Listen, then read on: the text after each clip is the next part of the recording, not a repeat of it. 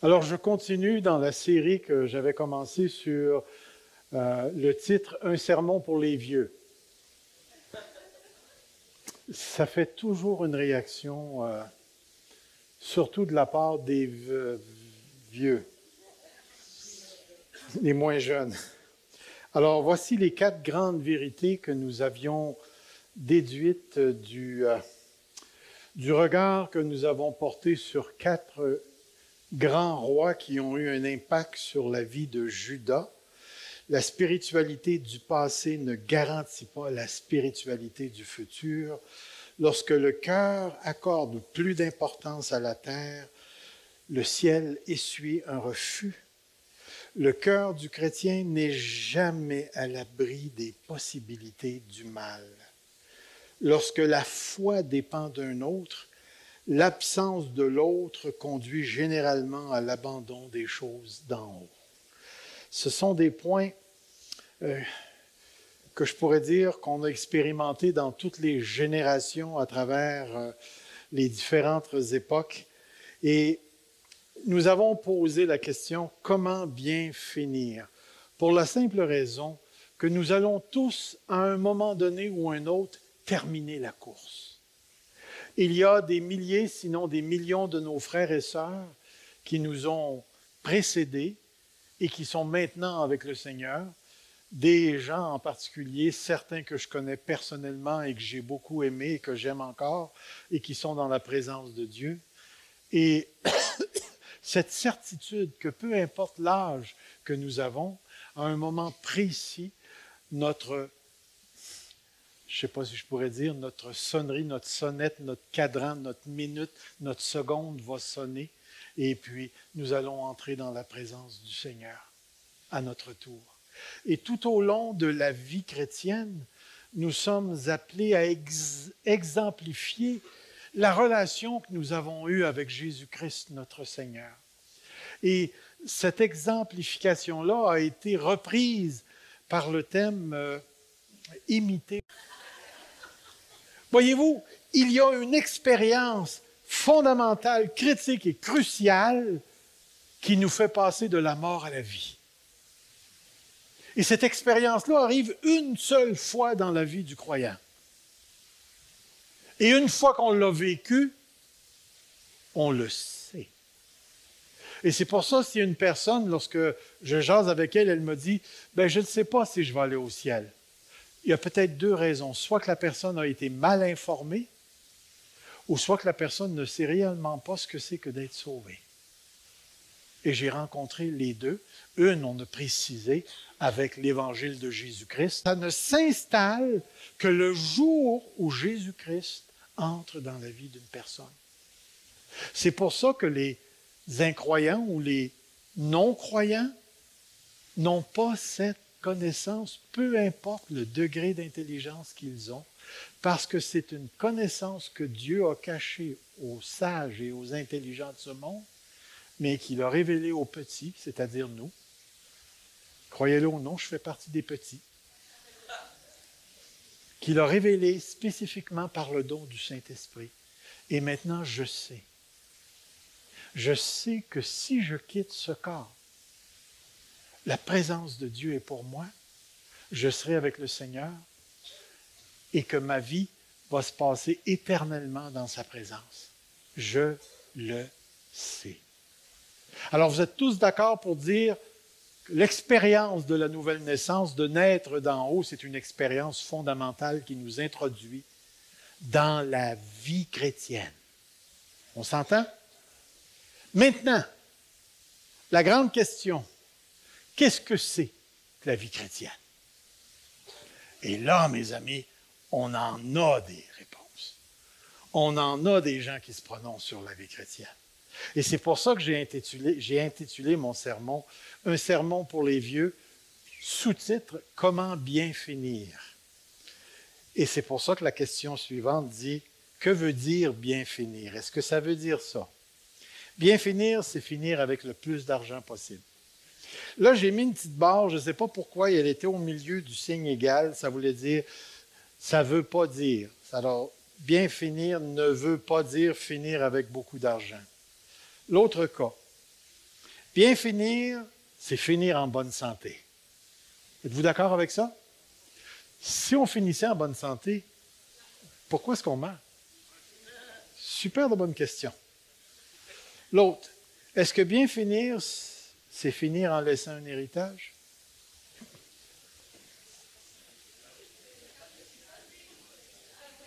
Ah ah, là, ça vous fait jaser, hein? hein? hein? Non, je ne le définirai pas. Parce que ce n'est pas ça, bien finir. C'est réellement pas ça. C'est certain qu'on laisse un héritage auprès de ceux qui nous entourent. Mais bien finir sa vie, ça a un certain rapport de la manière dont on arrive à se présenter devant Dieu. Parce que laisser un héritage, c'est pour ceux qui nous suivent. Mais moi, ce n'est pas de ça que je parle. Je parle de rencontrer Jésus-Christ comme mon Seigneur. Et c'est pourquoi j'aimerais vous présenter deux textes, deux mots, trois phrases qu'on ne regardera pas aujourd'hui, mais qu'on va éventuellement toucher. Vous connaissez sans doute ces deux textes, où Matthieu dit, son maître lui dit, c'est bien, bon et fidèle serviteur. Tu as été fidèle en peu de choses, je te confierai beaucoup. Et là ensuite, il y a cette fameuse phrase. Entre dans la joie de ton maître. Bon et fidèle serviteur.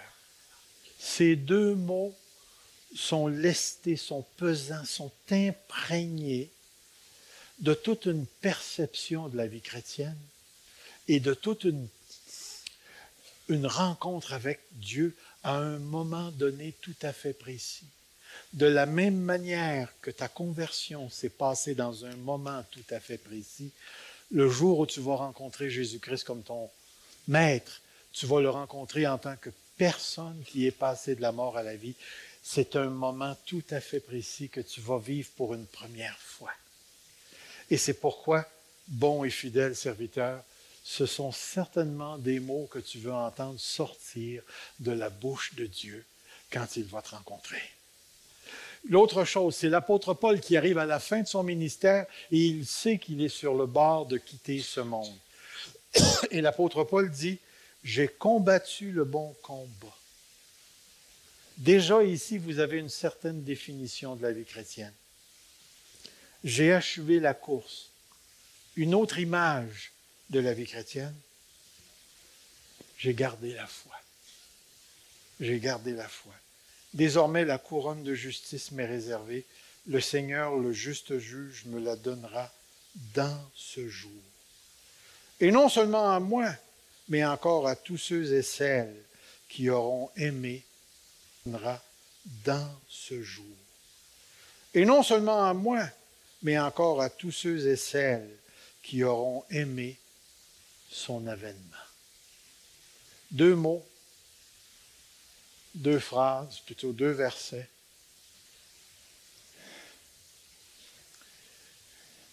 Trois petites phrases qui nous parlent de Dieu. Et c'est pourquoi ici, comment bien finir?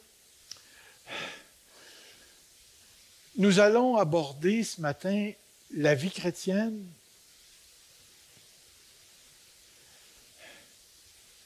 à partir d'un angle tout à fait précis que j'appelle le réalisme. Le réalisme. Qu'est-ce que je veux dire par le réalisme? Mais je veux dire le contraire de l'idéalisme. Est-ce que vous avez déjà tenté de formuler une conception idéale de la vie chrétienne? Une vie idéale où les chrétiens ne mentent jamais, ne pêchent plus jamais, ne pêchent plus jamais, ne se chicanent plus jamais, ne parlent plus jamais dans le dos, ils n'écoutent plus la TV, ils sacent plus, ils fument plus, sont plus jamais malades, sont toujours riches. Vous savez, ce genre de vie qui ne peut arriver qu'aux États-Unis. C'est une genre de vie idéale où à un moment donné, on, crée un christianisme qui s'est décroché de la terre. C'est pourquoi ce matin, j'avais quasiment envie de me présenter en collant bleu avec une cape rouge, puis un gros S en avant, puis ça aurait été marqué super.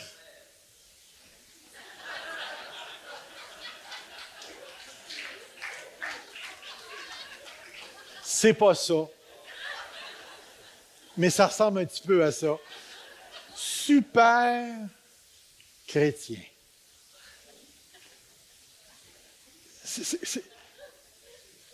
Une des choses que j'ai recherchées et que je recherche constamment à vivre, c'est un christianisme réaliste. Savez-vous que je ne suis pas encore au ciel? Que Jésus m'a laissé dans ce monde? Et parce qu'il m'a laissé dans ce monde, j'ai été obligé de me marier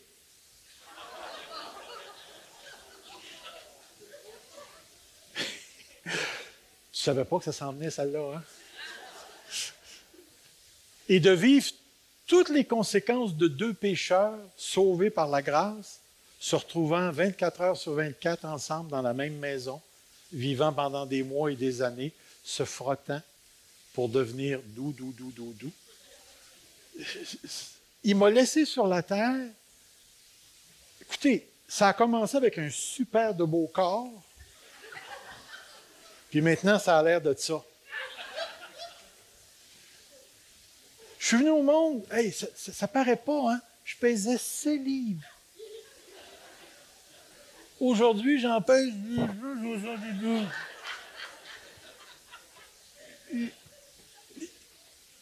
Et une des choses que je réalise de plus en plus, c'est tant que je suis sur la terre, le Seigneur m'appelle à refléter sa gloire à l'honorer, à l'aimer et à reproduire qualitativement son caractère dans toutes mes pensées, mes comportements, mes gestes et mes relations avec les autres, ceux qui sont proches et ceux qui sont loin, ceux qui m'aiment et ceux qui ne m'aiment pas.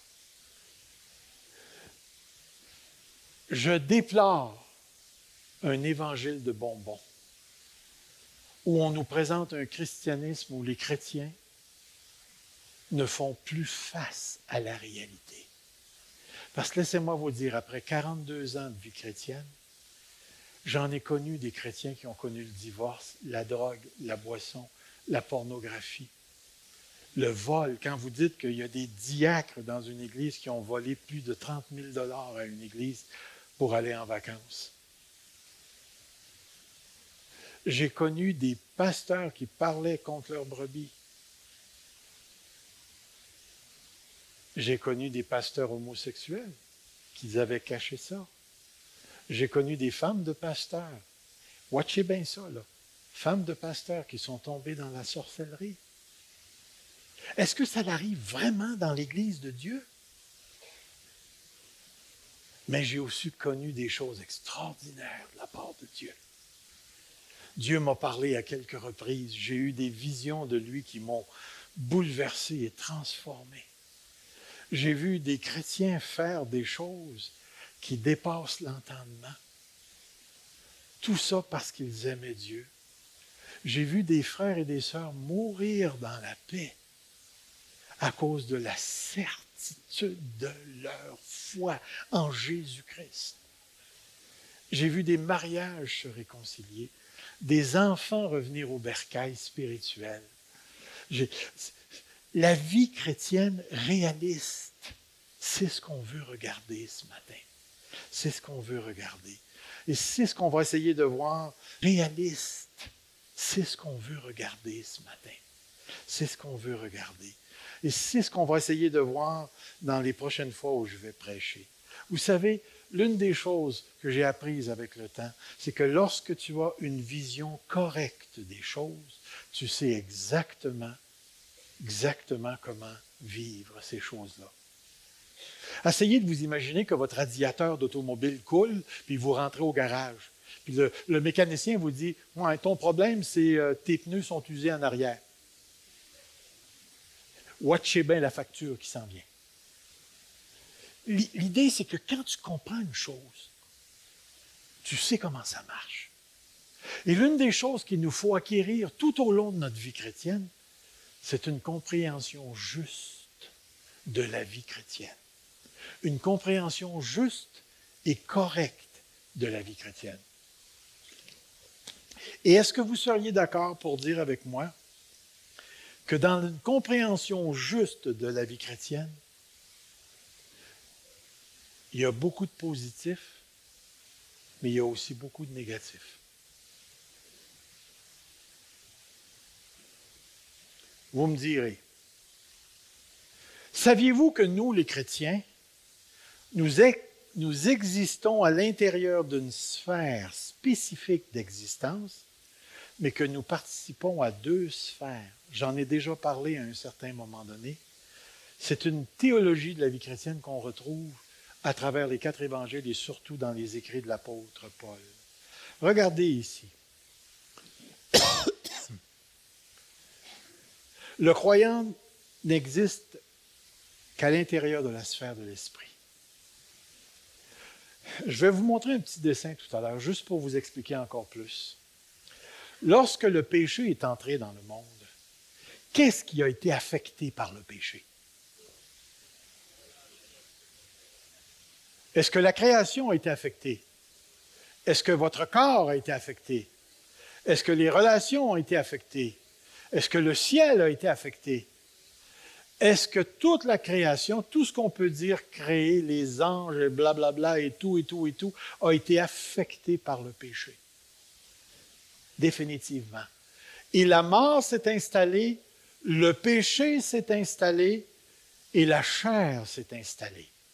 Si on comprend ces trois mots-là, on comprend ce qu'on veut dire par la sphère de la chair. Vous remarquerez ici, hein, le mot péché n'est pas au pluriel, mais au singulier. Pourquoi? Pour la simple raison que vous allez retrouver dans les écrits de l'apôtre Paul, le péché au singulier puis le péché au pluriel. À toutes les fois que l'apôtre Paul utilise le péché au pluriel, il parle des actions qu'on fait, comme manger deux fois trop de chips ou bien de parler en mal contre un frère. Ce sont des actions spécifiques dont l'apôtre parle. Mais lorsque le mot péché revient, le péché est présenté comme un roi qui règne sur ses sujets. Vous avez ça dans Romains 5, 6, 7 et 8, où le péché nous est réellement présenté comme celui qui règne sur toute personne qui sont en dehors de Christ. Le péché a le droit de te tuer de te faire faire du mal, il est celui qui règne. Et nous sommes tous sous son règne, à moins d'en être délivrés par le passage du royaume des ténèbres au royaume du Fils de son amour. La chair dans les Écritures, surtout chez l'apôtre Paul, nous est jamais présentée comme étant une nature que nous possédons. Pour une grande majorité des chrétiens, les chrétiens ont deux natures. Une nature charnelle et une nature spirituelle. Et là, on prend la lettre aux Galates, chapitre 5, et on dit la chair et l'esprit ont des désirs contraires afin qu'on ne fasse pas ce qu'on veut. Et là, on va, dans un certain sens, psychologiser le chrétien en disant qu'il a en lui la chair et il a aussi l'esprit, et ça l'explique tous les combats qu'il a à l'intérieur de lui. C'est vraiment une modernisation. L'apôtre Paul ne comprendrait réellement pas de quoi on parle à ce point-ci.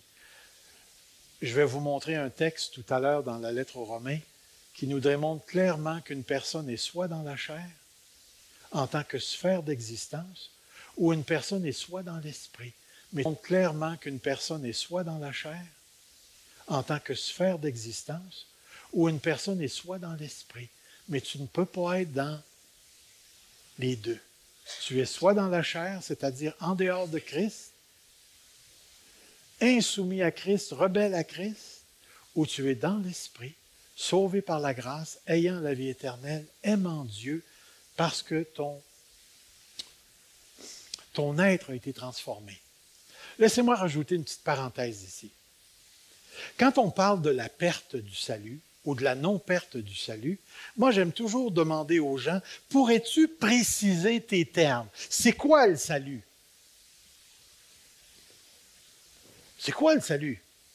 Bien là, ils vont me dire, c'est d'être sauvé. OK, OK, c'est vrai, c'est tout ça, mais, mais c'est quoi fondamentalement le salut? Est-ce que dans le salut, je rajoute une nouvelle nature à ma vieille nature, ou j'améliore ma vieille nature, ou est-ce que ma vieille nature est transformée?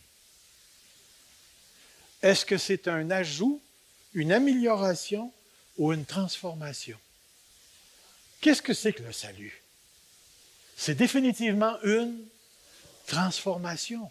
Mais c'est quoi qui est transformé? C'est la moitié de mon âme. Pas du tout. Pas du tout. C'est moi dans toute ma personne qui est transformée.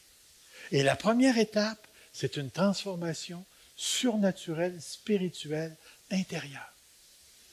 Lorsque Jésus va revenir, ça va être une transformation cosmique où toute la création va être prise par Jésus-Christ, soumise et transformée. Et là, on va voir la résurrection des corps et mon âme, mon esprit va coïncider dans la réalité du salut avec le nouveau corps que Dieu va me donner. Mais ce qui est important pour nous ici, c'est que dans Romains chapitre 8 et au verset 5, l'apôtre Paul parle de deux groupes, ceux qui sont de la chair, ceux qui sont de l'esprit. Ceux qui sont de la chair vivent dans la mort, ne se soumettent pas à la loi de Dieu et en sont incapables. Mais ceux qui sont dans l'esprit vivent de l'esprit. Et au verset 9, l'apôtre Paul il va dire, pour vous, frères, vous n'êtes plus dans la chair, vous êtes dans l'esprit. Et une des choses qu'il faut absolument réaliser, c'est que nous, les chrétiens, nous sommes dans l'esprit. Mais nous vivons encore ici-bas sur cette terre. Et parce que nous vivons ici-bas sur cette terre, la chair, la sphère de la chair qui a commencé avec la chute d'Adam et qui va se terminer au retour de Jésus-Christ, cette sphère d'existence sans Christ en rébellion contre Dieu, elle est encore là. Et même si nous, nous faisons partie du nouvel homme. Nous avons été transformés par le salut et que nous avons les affections de l'esprit. Nous vivons cette réalité-là en participant aussi à cette sphère de la chair. Cette sphère où les gens ne sont pas sauvés et sont en rébellion contre Dieu jusqu'à ce que Dieu entre dans leur vie pour les transférer dans la sphère de l'esprit. Si quelqu'un n'a pas l'Esprit de Christ, il ne lui appartient pas. Alors, c'est fondamental ici dans la pensée de l'apôtre Paul. Et c'est pourquoi, dans un certain sens, ces deux sphères sont continuellement en lutte l'une avec l'autre. L'une avec l'autre. Écoutez, c'est quasiment plus possible d'écouter un programme aujourd'hui où les valeurs du monde, surtout au niveau de l'homosexualité, sont présentes dans le programme. Qu'est-ce que ça représente, ça? Ça représente la sphère de la chair qui essaie de nous vendre. Tout à l'heure, Roxane nous a parlé de l'avortement. D'où est-ce que ça vient, ça? Si ce n'est la chair, c'est-à-dire cette rébellion contre Dieu où la société ne veut rien savoir ne veut pas s'approcher de Dieu. Regardez ici, je vous ai fait un tout petit modèle pour vous illustrer ce que j'ai voulu dire ici. La ligne noire représente tout le temps perçu à la lumière d'Adam jusqu'au retour de Jésus-Christ. La ligne rouge, c'est ce moment christique, c'est ce moment particulier où Jésus-Christ est entré dans notre monde, a, comme nous dit Jean, tabernaclé, il a fait sa tente parmi nous. Et en entrant, Jésus-Christ a vécu parmi nous et il est mort à la croix. Et qu'est-ce qui s'est passé à la mort parmi nous? Et en entrant, Jésus-Christ a vécu parmi nous et il est mort à la croix. Et qu'est-ce qui s'est passé à la mort de Jésus-Christ? Le péché en tant que roi, celui qui règne sur le cœur de ceux qui n'aiment pas Dieu, a été vaincu. Et quelques jours après, l'Esprit a été donné à la Pentecôte. Et maintenant, il y a une nouvelle race humaine qui a commencé avec Jésus-Christ, que Jésus appelle le nouvel homme. Et c'est pourquoi il dit, à la croix, le vieil homme a été crucifié. Vous savez que la Bible parle de deux Adams. Le premier Adam et le second Adam. Quand Christ est venu, il est venu réparer ce que le premier avait fait. Et quand vous regardez la naissance du Christ, c'est exactement ce qui s'est passé. Christ est venu, a pris une chair d'homme, il a été tenté comme Adam a été tenté, mais il n'a pas succombé à la tentation. Et influencé par l'Esprit, il est allé apporter la bonne nouvelle et ensuite il est mort pour, régler la question du péché. Il est ressuscité pour se présenter devant nous pour le Père. Il a reçu du Père l'Esprit qu'il a donné. Et maintenant, l'évangile de Jésus-Christ est prêché à travers le monde. Ça a commencé tout petit avec les apôtres et ça s'est tourné vers les païens. Et depuis ce temps-là, on se passe de génération en génération cet évangile, cette bonne nouvelle de Jésus-Christ. Et tous ceux qui adhèrent à l'évangile par la foi entrent dans le nouvel homme, deviennent le nouvel homme en Jésus-Christ, notre Seigneur. Et c'est pourquoi nous, les chrétiens, ici, là, nous sommes où il y a la ligne rouge et la ligne noire qui se referment. Mais remarquez bien, je les ai mis un par-dessus l'autre. Mais en réalité, il aurait fallu que je les mette l'un dans l'autre. Parce que présentement, la condition du chrétien, c'est que nous sommes dans ce monde. Dans ce monde. Dans ce monde. Mais nous sommes dans ce monde, dans l'esprit. Dans l'esprit. Laissez-moi vous poser une question. Est-ce qu'on peut être un enfant de Dieu en dehors de l'esprit?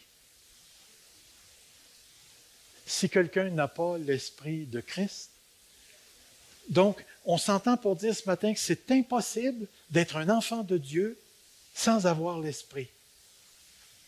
Et si nous sommes en Christ, nous sommes également dans l'Esprit de Christ. Nous vivons par l'Esprit. L'Esprit de Dieu habite en nous et nous sommes ses enfants. Et c'est ce qui nous différencie de tout ce qui est autour de nous ici. Est-ce que vous aimez Dieu? Est-ce que vous aimez Dieu au point de structurer votre vie autour de cette réalité-là? Est-ce que vous structurez votre mariage en raison de Jésus-Christ, votre business en raison de Jésus-Christ, votre vie humaine en raison de Jésus-Christ? Est-ce que vous avez une drive à l'intérieur de vous qui s'appelle la vie, la vie en Jésus-Christ? Voyez-vous, l'apôtre Paul, dans Galates chapitre 5 et le verset 25, il va dire, si nous vivons par l'Esprit, alors marchons aussi l'Esprit. Mais la première phrase est une affirmation sur ta condition spirituelle. Vous vous rappelez, pour ceux qui ont déjà entendu mon exemple des patates, vous avez déjà entendu cet exemple-là? Admettons qu'à Grimby, là, toute Grimby, on est quoi, 63, 64 000 personnes, on travaille tous à la même industrie, puis c'est une industrie de patates. Tout le monde est patatier. On a différentes fonctions, mais on travaille à l'usine de patates. Est-ce qu'on peut dire que l'usine fait vivre la ville? On peut le dire, hein? Donc, si l'usine de patates ferme, on meurt. Est-ce qu'on va mourir? Oui ou non? Qu'est-ce qu'on va faire? Bon, on va aller travailler dans l'autre ville, qui est une ville de tomates. Mais si je t'enlève ton air, l'air que tu respires, est-ce que tu vas mourir? Maintenant, si je te dis, tu vis de tu respires, est-ce que tu vas mourir? Maintenant, si je te dis, tu vis de la patate, est-ce que c'est la même chose de dire que tu vis de l'air? Pourtant, c'est une phrase. Quand on dit vivre de l'esprit, est-ce qu'on parle de la patate ou on parle de l'air?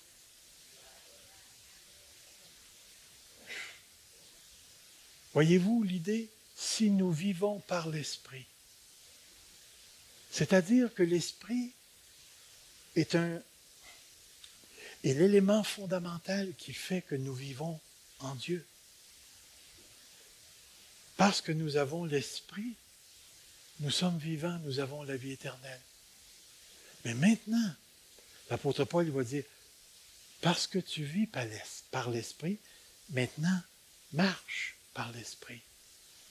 Mais il disait ça à des gens qui se retrouvaient dans ce monde qui ne vit pas par l'esprit.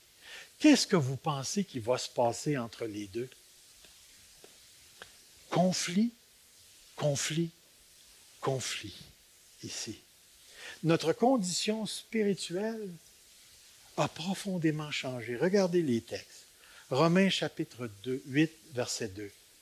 En effet, la loi de l'esprit de vie en Jésus-Christ m'a libéré de la loi du péché et de la mort. Puis regardez le mot péché au singulier. Christ, car lorsque nous étions où? Remarquez, le verbe est au présent, passé ou futur. Qu'est-ce que ça sous-entend?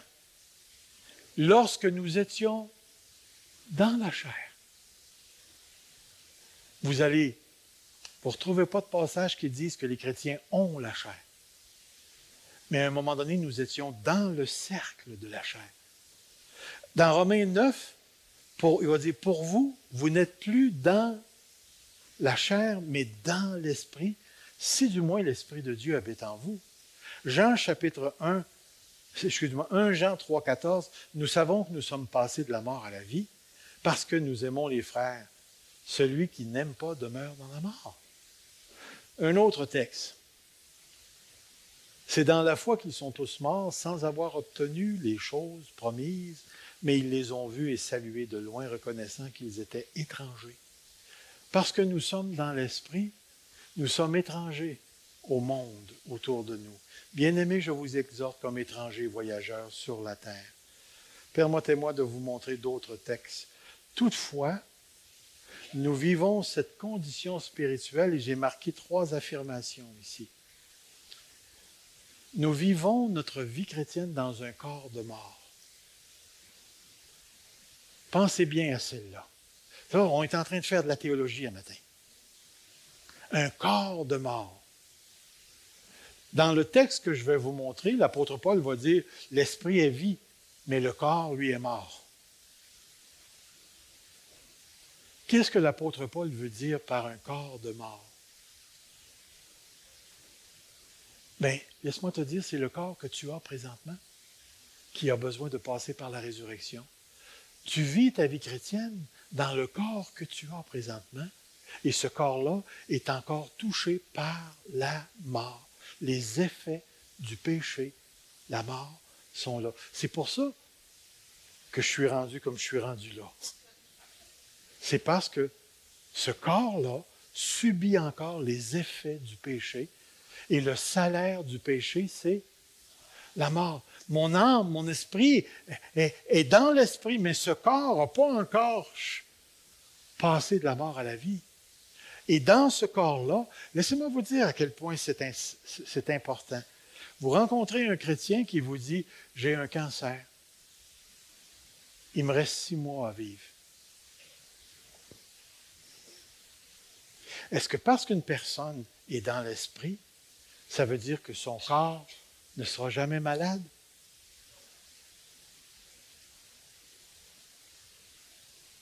Pensez bien à ce que je vais dire maintenant.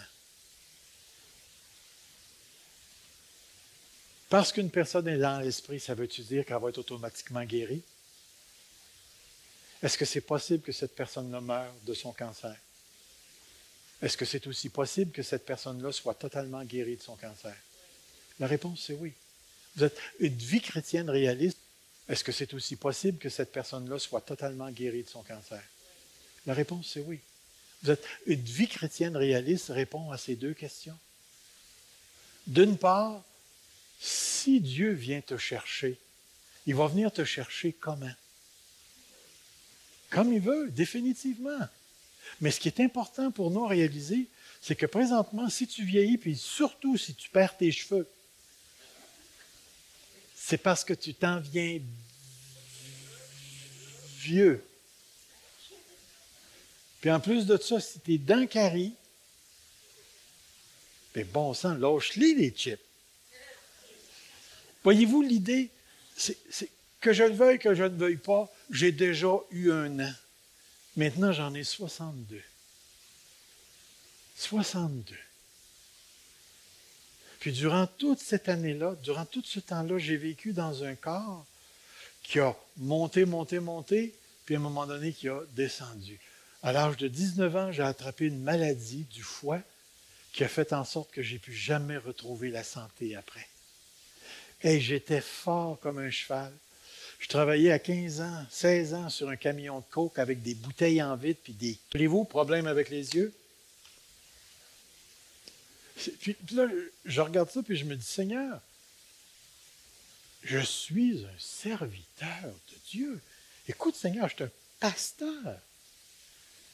Est-ce que je ne devrais pas être une priorité pour toi?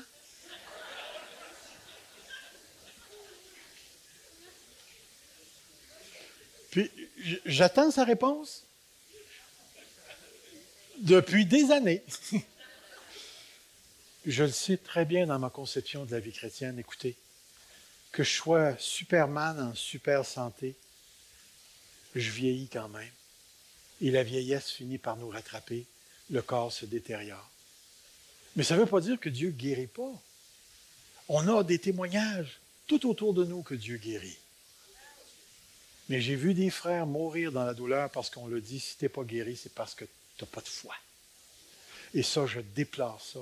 Je rejette ça de toute mon âme, de toute ma pensée. Je rejette ça. Parce que j'ai vu des excellents frères qui ont été fidèles depuis leur conversion jusqu'à leur mort au Seigneur Jésus-Christ. Et ces gens-là sont morts dans la foi avec la certitude de rencontrer leur Sauveur. C'est tellement important. On vit dans une création qui a été soumise à la vanité.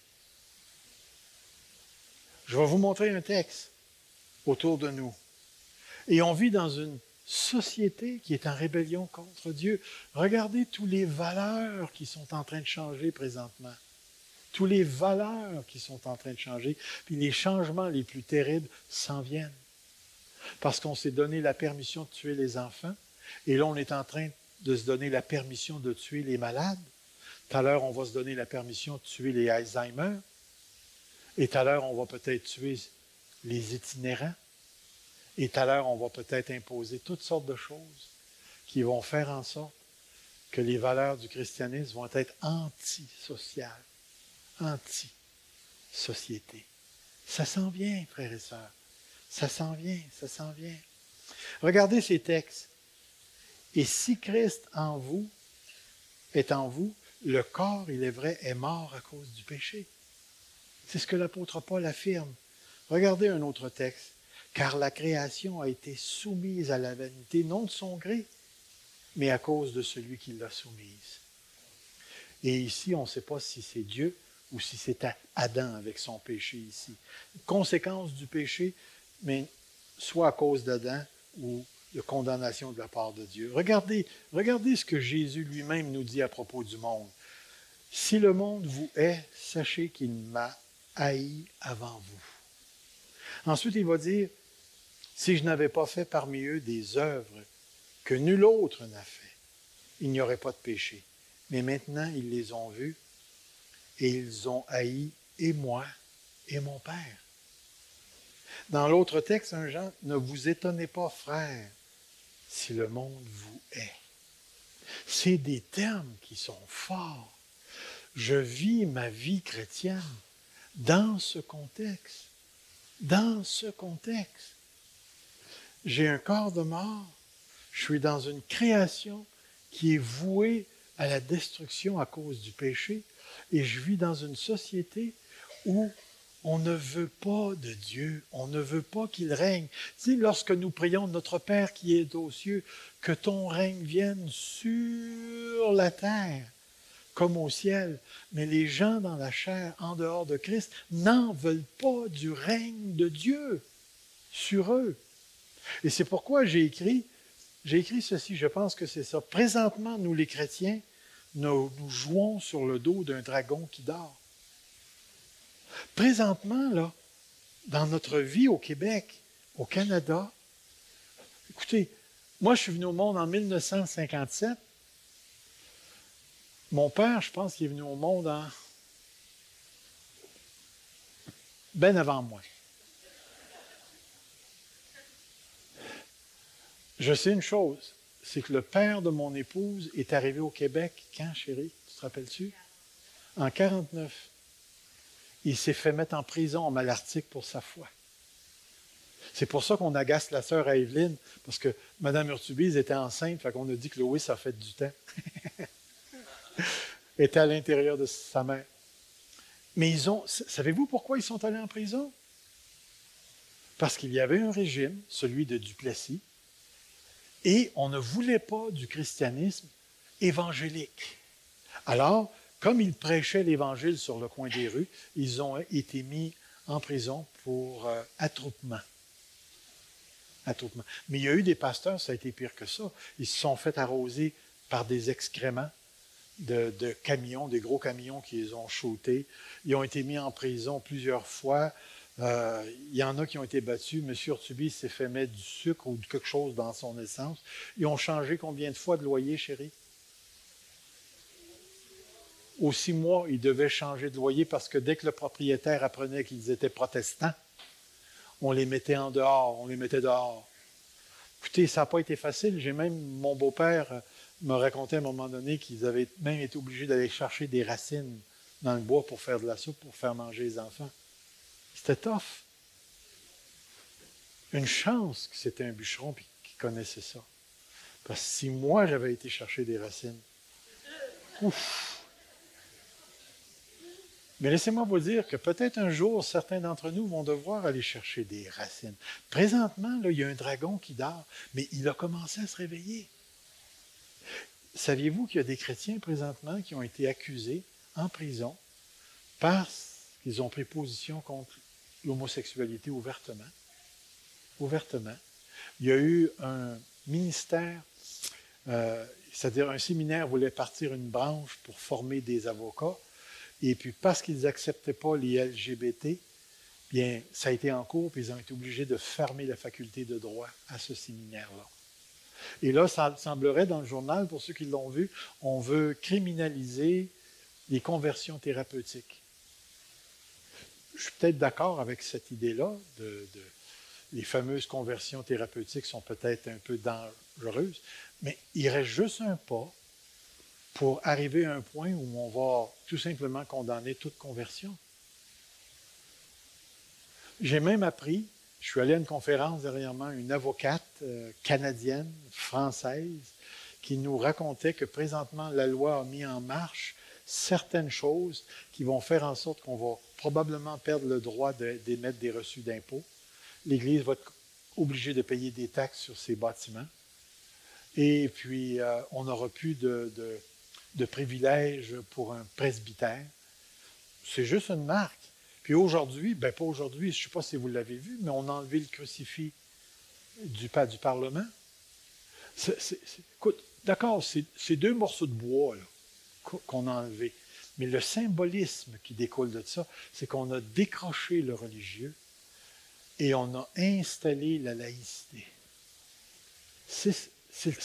écoute, D'accord, c'est deux morceaux de bois qu'on a enlevés. Mais le symbolisme qui découle de ça, c'est qu'on a décroché le religieux et on a installé la laïcité. C'est le symbolisme qui nous dit que le Québec a profondément changé ses valeurs. Profondément changé ses valeurs. Et qui, tout à l'heure, va en payer le prix? Ce sont toutes les religions qui ne se conformeront pas aux valeurs du gouvernement, aux valeurs de la société. Moi, personnellement, à l'âge où je suis rendu, c'est fort possible que je ne le vois pas. Mais je sais une chose, c'est que mes petits-enfants vont vivre dans une société qui a été très, qui sera très différente de la mienne. Écoutez, à la grandeur, la grosseur que j'ai, si quelqu'un voulait me baver parce que je suis chrétien, il fut un temps où il fallait qu'il y pense deux fois. J'étais capable d'en prendre. Puis, euh, J'aurais pas eu ça, j'aurais appelé ça de la self-defense. Parce qu'il faut le dire aussi, hein, à un certain âge, là, j'étais un pasteur, mais euh, baveux. Aujourd'hui, j'ai compris quelque chose d'extraordinaire, à quel point Dieu veut qu'on aime et comment l'Esprit de Dieu est venu pour nous changer. On n'est plus comme ça aujourd'hui.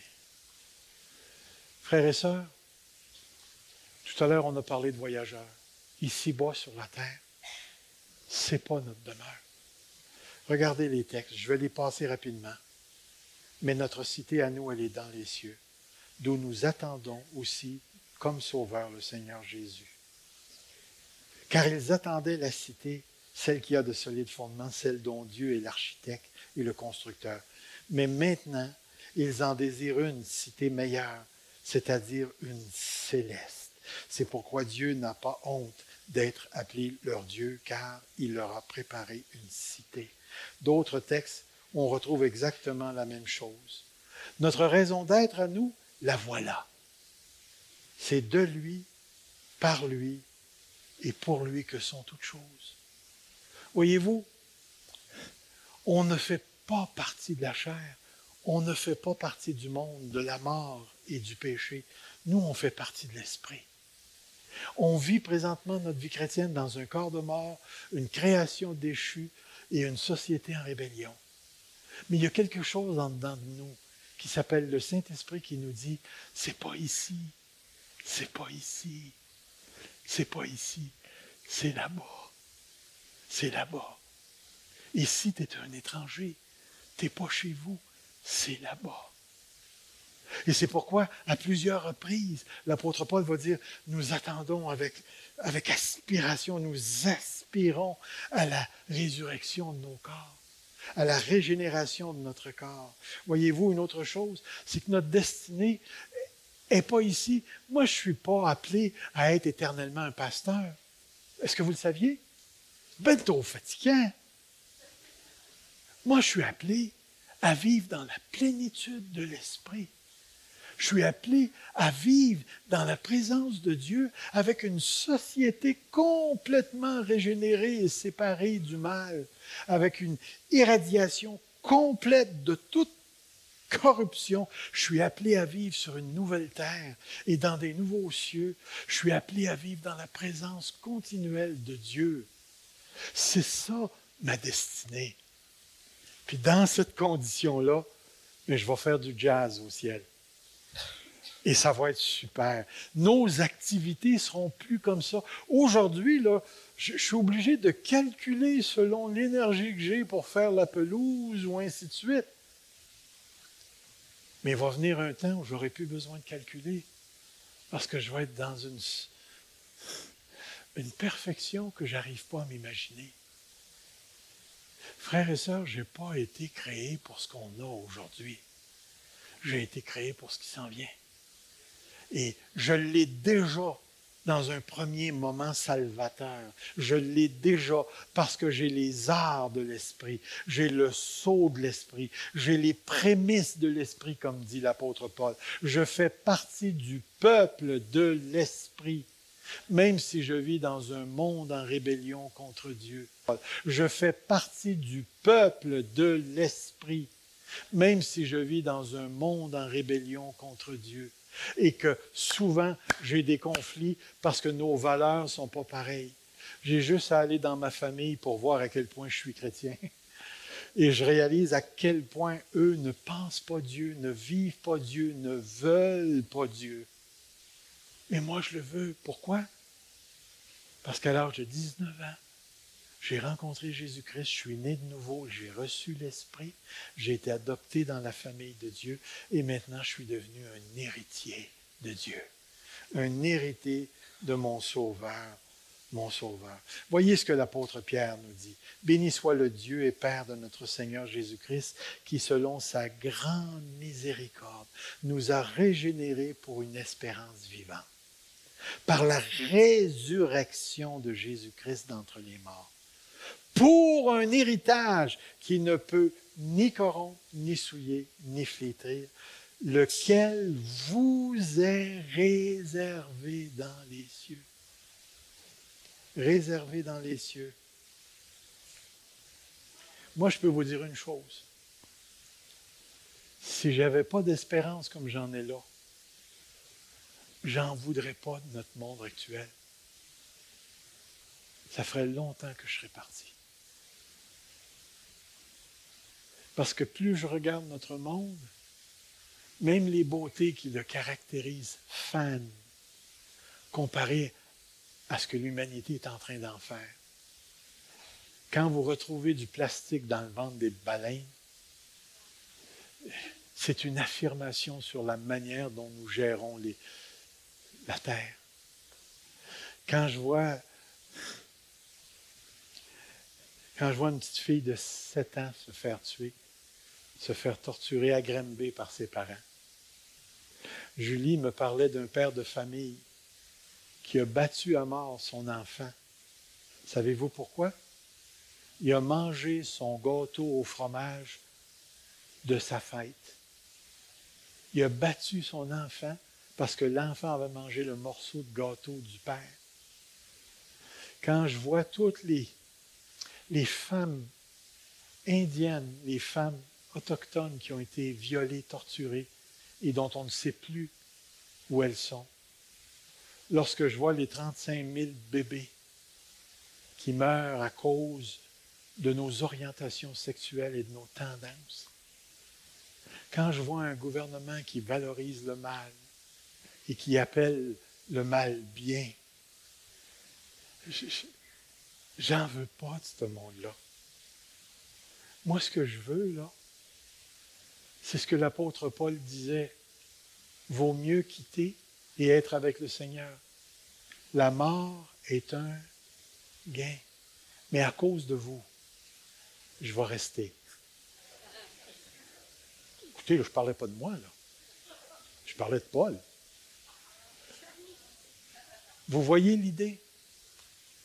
Ne vous étonnez pas de l'inconsistance, de l'incohérence, de la non-coïncidence entre les valeurs qui nous ont été transmises par le Saint-Esprit et les valeurs que nous rencontrons dans le monde.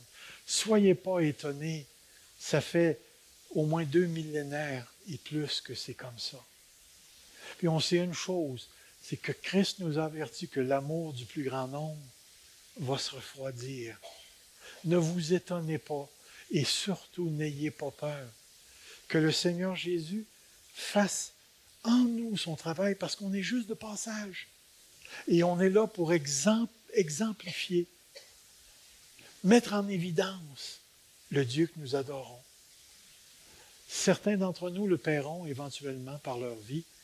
D'autres seront confrontés avec des problèmes légaux. Ça s'en vient, frères et sœurs. On est en train de jouer sur le dos d'un dragon qui dort. Mais le dragon a commencé à se réveiller.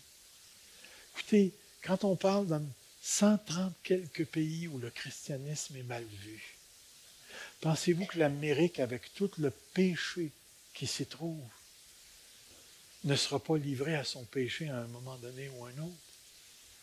Regardez ce qui se passe en Europe présentement. Écoutez, on a accordé la mort par euthanasie à une petite fille. Écoutez, on a accordé la mort par euthanasie à une petite fille de 17 ans parce qu'elle s'est fait violer trois fois. Et ça a, ça a été accepté. Et on a un comité salaire présentement où certains éthiciens et politiciens travaillent ensemble pour être capables d'euthanasier les Alzheimer. On a même appris à travers la conférence que certains groupes sont en train de structurer une police de la religion, où ils vont entrer dans les églises pour écouter ce qui est prêché et ensuite apporter des accusations comme du langage haineux. Frères et sœurs, les morceaux sont en train de se mettre en place. Les morceaux sont en train de se mettre en place. Il ne faut pas que l'Église dévie de l'Évangile. il ne faut pas qu'elle arrête de prêcher l'évangile de Jésus-Christ. Il ne faut pas qu'elle court après des bébelles. Il lui faut la bonne nouvelle. Prêcher, affirmer, soit par nos vies ou soit par nos morts, mais il faut que l'Église de Dieu demeure celle qui enseigne la vérité, celle qui est en Jésus-Christ, celle qui est annoncée par l'Évangile de Jésus-Christ. Je ne sais pas, frère, mais dans cette partie ce matin, j'ai voulu illustrer ceci. Je vais aller un petit peu plus loin. Euh, attendez ici. La référence pas d'affaires. Nous, les chrétiens, dans un corps de mort au milieu d'une humanité en révolte contre Dieu et dans une création qui subit les effets du péché, nous sommes dans l'esprit. Nous existons pour Dieu, notre demeure est dans les cieux et notre destinée, c'est la vie éternelle et tout ce qui s'y rattache. Frères et sœurs, c'est là ce que nous sommes. Premièrement, c'est une partie. Un christianisme réaliste, c'est une c'est un christianisme qui reconnaît là où il se trouve. C'est une partie qui est un peu plus négative, mais il y a une autre partie qui est beaucoup plus positive. Je sais que mon corps se détériore, mais si vous saviez ce qui se passe dans mon âme, oh, vous viendriez souper avec moi. Mon corps se détériore, mais je ne peux pas vous expliquer pourquoi. J'aime Dieu.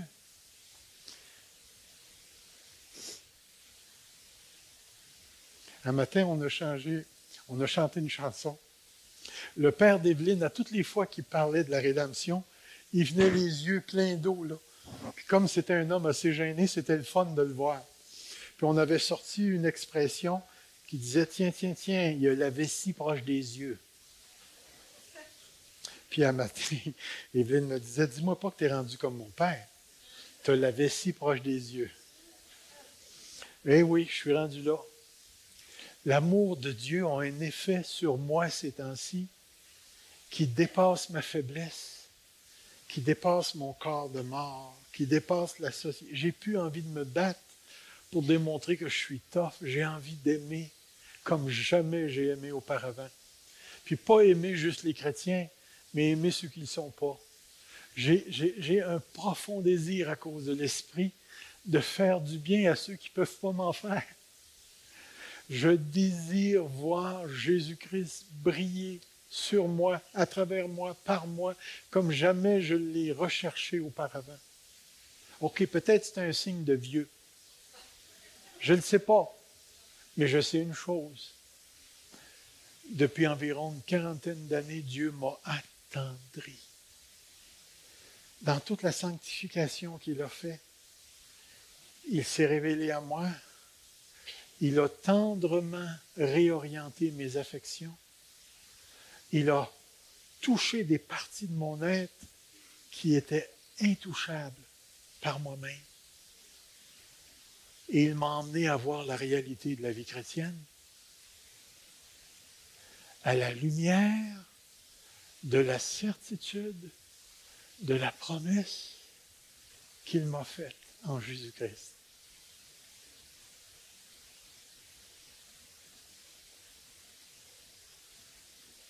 Et ça change.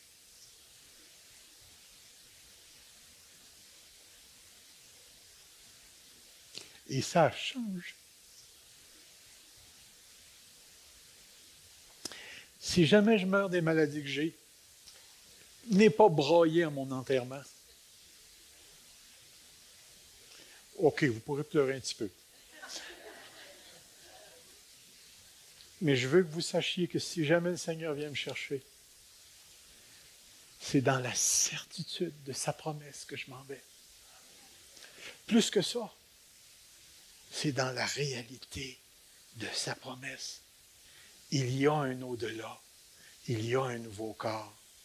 Il y a un Dieu qui m'aime éperdument. Il y a une nouvelle terre. Il y a une nouvelle société. Il y a une joie qui nous est ici impossible d'expérimenter, mais qui nous attend à un tel point que tout ce qui est ici va nous paraître comme étant absolument rien.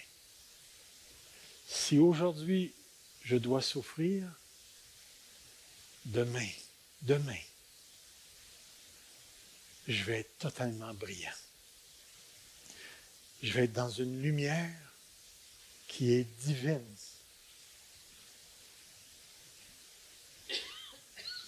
Je vais être avec Dieu. S'il y a une chose que je veux, c'est que je veux t'y voir la face aussi. Tu t'en viens, toi aussi. Et moi, je vais t'attendre. Tu auras juste en rentrant leur dire que tu fais partie de la veille de l'Église Fusion, puis ils vont t'orienter vers euh, le groupe qui vient de l'Église Fusion. Que Dieu, ce matin, puisse réaliser que ta condition elle a été pensée par Dieu. Elle existe pour Dieu. Et que Dieu va l'amener à bon terme. Que ce matin, Saint-Esprit, tu élèves nos âmes vers la réalité du ciel afin qu'on réalise qu'on est juste voyageurs, étrangers, passagers, ici-bas sur cette terre. Que la condition dans laquelle on se trouve est temporaire. Même Jésus nous le dit, je m'en vais vous préparer une place. Et comme notre frère Gilles nous l'a dit, Jésus, c'est loin d'être un menteur. Et comme notre frère Gilles nous l'a dit, Jésus, c'est loin d'être un menteur. C'est le Fils de Dieu qui dit la vérité, qui est la vérité. Et il nous a dit qu'une place nous attend. Alors tout au long de ce pèlerinage terrestre, Seigneur, Apprends-nous à être réalistes. Apprends-nous à être réalistes. À marcher avec toi en sachant que nous sommes en tension avec un monde qui ne veut pas de toi. Et c'est dans ce monde-là que tu appelles l'Église Fusion à prêcher l'Évangile de Jésus-Christ. Pour ta gloire. Amen. La semaine prochaine, j'aimerais commencer sur une dimension particulière qu'on appelle la souffrance. Est-ce qu'un chrétien souffre? Est-ce que la souffrance fait partie de la vie chrétienne? Alors, j'aimerais commencer avec une question en ouvrant le plancher. J'aimerais cette semaine que vous réfléchissiez sur la souffrance. Vous n'avez pas besoin de vous frapper pour expérimenter, là. Mais j'aimerais que vous puissiez répondre à cette question. Quelle part a la souffrance dans la vie chrétienne? Quelle part a la souffrance dans la vie chrétienne? Si on veut une vie chrétienne réaliste, ce matin, on a vu corps de mort, société en rébellion, création corrompue. On a vu que notre demeure, elle est là-bas, que notre destinée, c'est par là, et qu'on est appelé à prêcher l'Évangile. Mais comme on est en opposition, quelle est la part de la souffrance dans la vie chrétienne? La semaine prochaine, même heure, même pas, si on se rencontre. Que le Seigneur vous bénisse. Amen.